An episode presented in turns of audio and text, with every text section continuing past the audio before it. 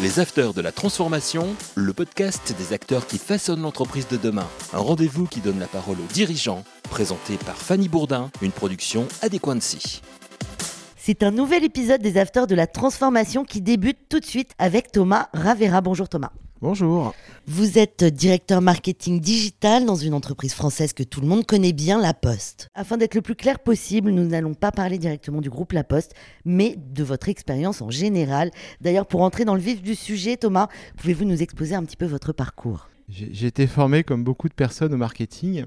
J'ai démarré ma carrière chez Nestlé et puis chez, Auchan de façon à pouvoir découvrir euh, le marketing produit. À l'époque, le marketing produit était quelque chose de très important. Et puis la distribution pour être en direct euh, auprès des clients. Mais j'avais déjà le virus du digital. Donc euh, dès 2000, je rejoins Itineris à l'époque et puis Orange pour prendre en charge des activités, le développement de tout ce qui était publicité et marketing mobile. En 2000, on partait d'une feuille blanche et l'objectif était de réfléchir et puis de monter aussi, de déployer assez rapidement le mobile comme outil marketing et publicitaire. Actuellement, en quoi consiste votre fonction? À la Poste, je travaille sur le pilotage de programmes stratégiques. Donc, j'ai été effectivement recruté euh, pour prendre en charge un programme stratégique de connaissance client, puisque la data et le client sont essentiels au niveau de la transformation digitale et numérique. Et donc, ce programme a consisté à mettre en place des infrastructures de connaissance client, référentiel, base client, et puis tout ce qui est activation et mise en place des équipes de connaissance client. Et donc, c'est un programme qui a duré 5 ans de façon à pouvoir euh, homogénéiser l'ensemble de nos données clients. Et puis désormais, je travaille sur un nouveau programme de réflexion stratégique autour du numérique qui porte sur tout ce qui est plateformisation du groupe La Poste. Est-ce que c'est facile justement de travailler sur les plateformisations? Écoutez, c'est très intéressant puisque la, Poste est un acteur euh, très physique euh, historiquement. C'est un acteur qui a plus de, 500 ans d'existence et puis euh, intégrer le numérique pour pouvoir transformer la Poste simplifier ses interactions et sa relation avec ses clients et puis développer de nouveaux, de nouveaux domaines, de, de nouveaux territoires. C'est vraiment un sujet passionnant. D'ailleurs, comment les grandes entreprises historiques françaises comme La Poste ont réussi le pari de se moderniser?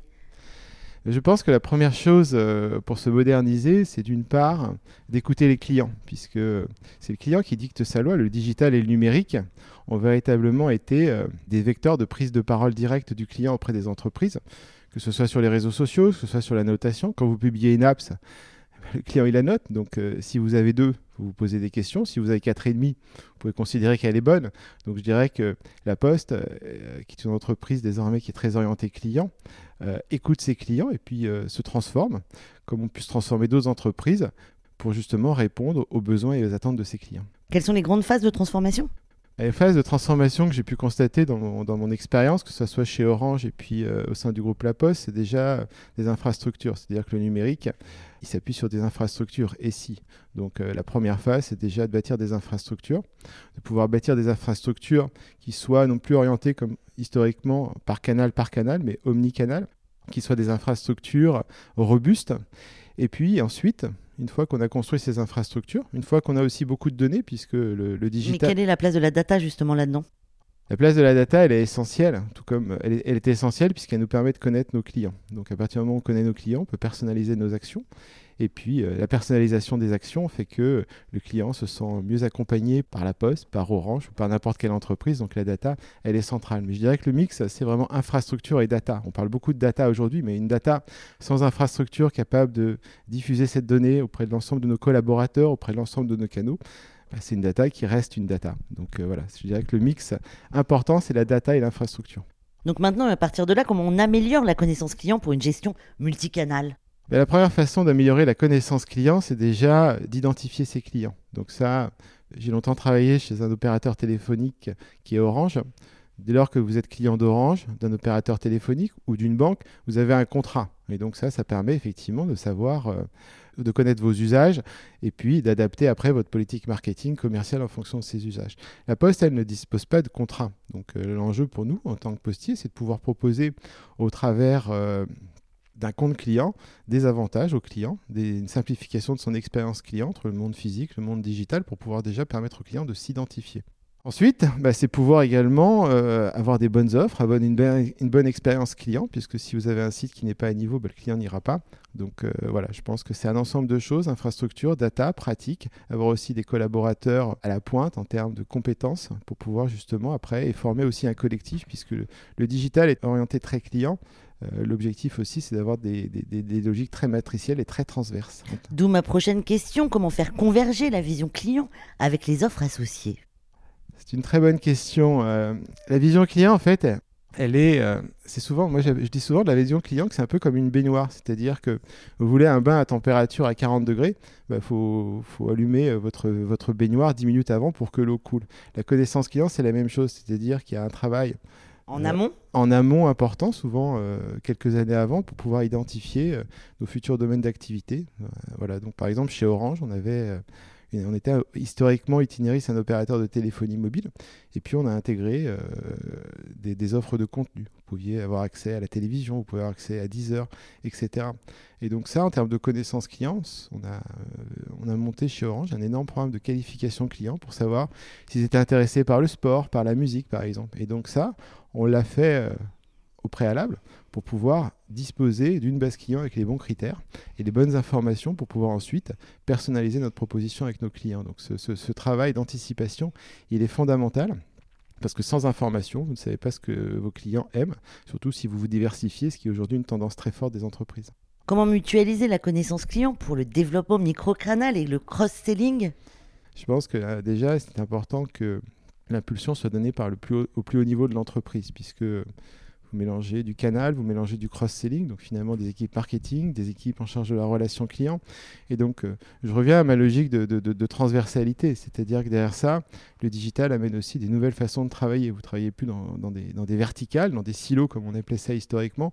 Vous travaillez finalement dans une vision globale du client. Et donc, ce qui est important, c'est de donner un sens à la fois pour le client et à la fois pour l'ensemble des collaborateurs de l'entreprise, de façon à ce que chacun fasse le travail de connaissance du client et puis aussi de montrer à chaque collaborateur que la connaissance client que vous, consolidez à un endroit dans l'entreprise va leur servir à eux pour un, un cas d'usage très précis qui va être pertinent pour eux. C'est important de motiver et de donner du sens à chaque collaborateur, à des équipes marketing par exemple, à des vendeurs, à des chargés de relations clients par exemple, de façon à ce que chacun puisse comprendre quel intérêt il va avoir dans son quotidien grâce à la donnée et à la connaissance client. Quels sont les leviers aujourd'hui afin de toucher le client final?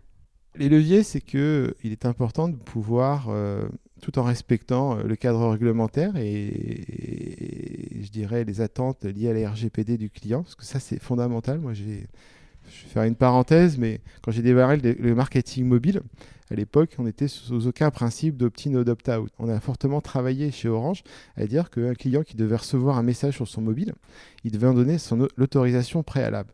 Donc je dirais qu'il était déjà essentiel de pouvoir justement être complètement compliant par rapport à la privacy et au respect de la vie privée des clients. Ça, c'est un, un élément fondamental. On voit que certains acteurs parfois euh, l'oublient. Pour moi, qui travaille sur ces sujets depuis 20 ans, c'est vraiment primordial.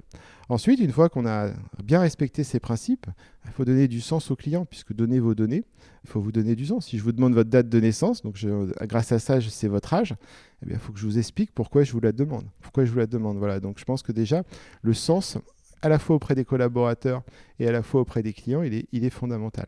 Et puis après, il est aussi important de donner une transparence la plus totale à ces données, puisque le client doit pouvoir avoir accès et pouvoir modifier ces données. Donc ça, pareil, c'est fondamental. Et puis après, il faut avoir des usages qui soient tout à fait euh, cohérents, pertinents pour le client.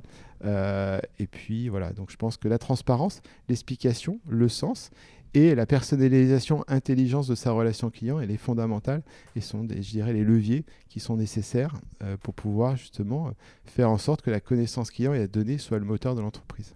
Dans quelle mesure la data se met au service de la connaissance client aujourd'hui? La connaissance client, elle est faite de data. Donc, euh, je dirais que les enjeux de, en termes de data pour la connaissance client, c'est de pouvoir déjà faire coller sa data avec ses usages de la data actuelle ou à venir, c'est ce que je disais tout à l'heure. Ensuite, il y a des enjeux de qualité de données, puisqu'on voit que la qualité de données, une donnée, euh, si par exemple, je prends l'exemple de l'adresse, le général de Gaulle, beaucoup, toutes les, les, villes françaises ont une avenue général de Gaulle, mais parfois vous l'appelez Charles de Gaulle, parfois vous l'appelez général de Gaulle, etc. Donc après, au niveau informatique, entre général de Gaulle et Charles de Gaulle, c'est pas la même adresse. Donc si vous n'avez pas en amont, par exemple, un outil qui vient normaliser votre adresse, vous ne pouvez pas savoir qu'il s'agit du même client. Souvent, on utilise pour pouvoir identifier un client son nom, son prénom, et puis son, son adresse et sa date de naissance. Voilà. Donc la qualité des données, elle est essentielle. Et c'est la raison pour laquelle les entreprises, depuis une quinzaine d'années, ont développé énormément de moyens autour de cette qualité des données. On va garder l'exemple de la Poste. De quelle manière et avec quels moyens le référentiel client a été réalisé à la Poste? On a développé un référentiel client par nous-mêmes, c'est-à-dire qu'on a, on a capitalisé sur des équipes de développeurs pour pouvoir développer ce, ce, référentiel client.